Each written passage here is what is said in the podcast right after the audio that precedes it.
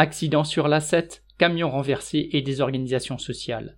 Des milliers de travailleurs et d'usagers se sont retrouvés coincés plus de 5 heures mercredi 18 mai sur l'autoroute A7 au sud de Lyon. Un camion s'était renversé, déversant sa cargaison de matières toxiques très inflammables, probablement destinées à cette entre guillemets vallée de la chimie lyonnaise.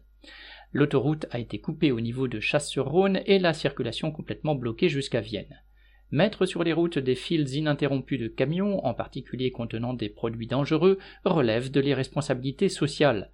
Une fois les véhicules bloqués sous un soleil de plomb, presque rien n'a été organisé par Vinci Autoroutes pour renseigner ou aider les automobilistes, au point qu'ils ont dû partir à pied demander de l'eau aux riverains. Vinci s'est encaissé les péages, mais pas embauché le personnel suffisant pour réagir en cas de problème. Correspondant lutte ouvrière.